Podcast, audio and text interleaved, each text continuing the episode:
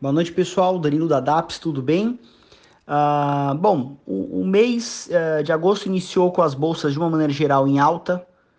Uh, saíram os dados de PMI tanto da China quanto dos Estados Unidos e da Europa e de uma maneira geral vieram melhores do que a expectativa.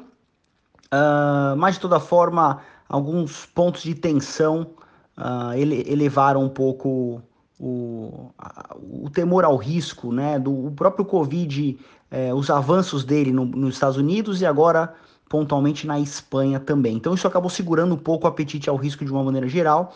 Ao longo do dia as bolsas apresentaram uma certa volatilidade, uh, principalmente relacionado à, à guerra entre Estados Unidos, guerra comercial, claro, entre Estados Unidos e China, relacionado ao TikTok entre Microsoft comprar a operação TikTok nos Estados Unidos ou não.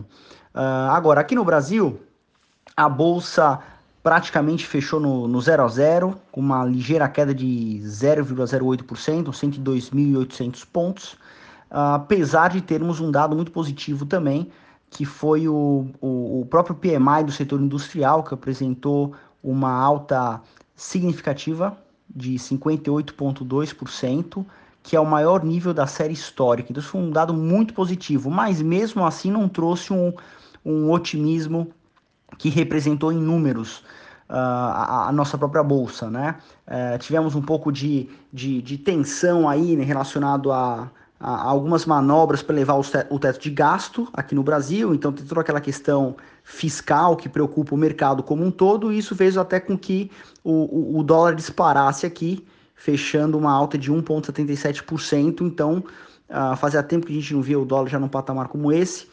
Então, fechou o real a 5,31 centavos de dólar. Falando em algumas ações especificamente, a CSN teve um ótimo uh, pregão hoje, 6,3% de alta. A, a, B2W também, com 5,6% de alta. Aí praticamente voltada a um anúncio de, uma de algumas parcerias que eles fecharam ao longo do dia hoje, com, com entregas, deliveries, né? A JBS também teve uma alta interessante de 4,5%, uh, puxada aí pelo resultado da Tyson Foods, a empresa que está lá nos Estados Unidos. E do lado da ponta oposta, tivemos aí a, a própria Cogna puxando um 5,2% de queda. Uh, e é interessante a Cogna porque foram dois pregões seguidos de queda. Isso está muito relacionado ainda à, à, à, precificação do IPO da Vassa lá nos Estados Unidos. Então o mercado vem castigando ela um pouco nesse sentido. O segundo pregão seguido que ela lidera a, a queda na bolsa.